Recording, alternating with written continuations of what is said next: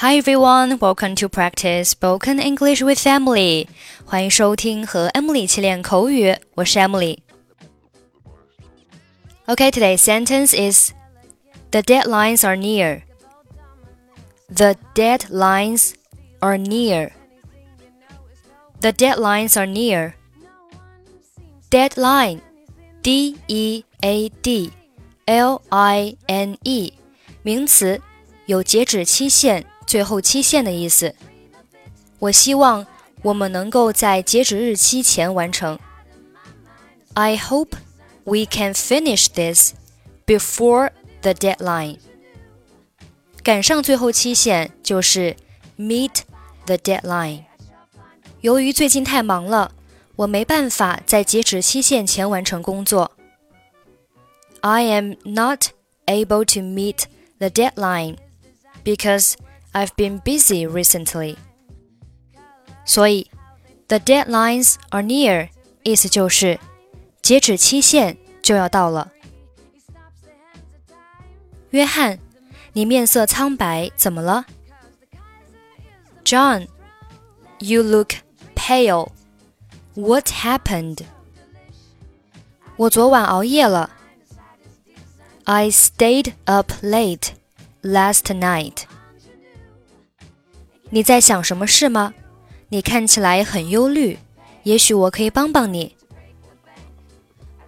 Did you have something on your mind? You look so concerned. Maybe I can help you. 我最近压力很大，我经理太严格了，一下子让我做两个项目，现在期限就要到了，可是我一个都没有做完呢。I'm under a lot of pressure.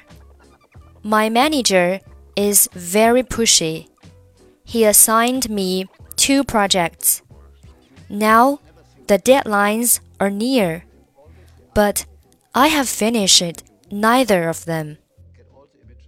我能帮得上什么忙吗? Is there anything I can do for you?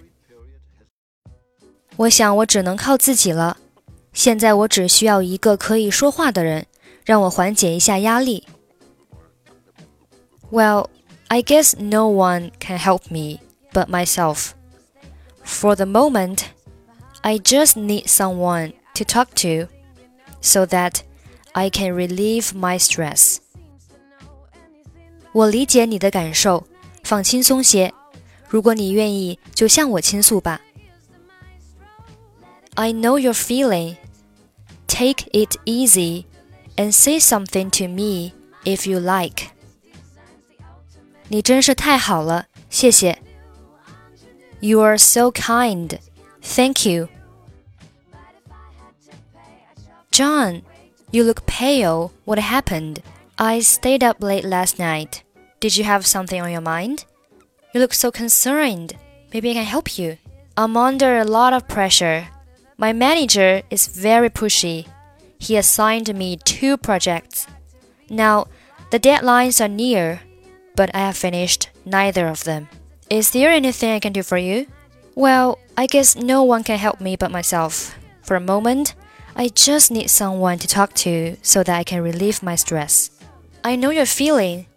Take it easy and say something to me if you like. You're so kind. Thank you. Okay, that's it for today. 获取节目完整文本，欢迎关注微信公众号“英语主播 Emily”。I'm Emily. I'll see you next time. Bye bye.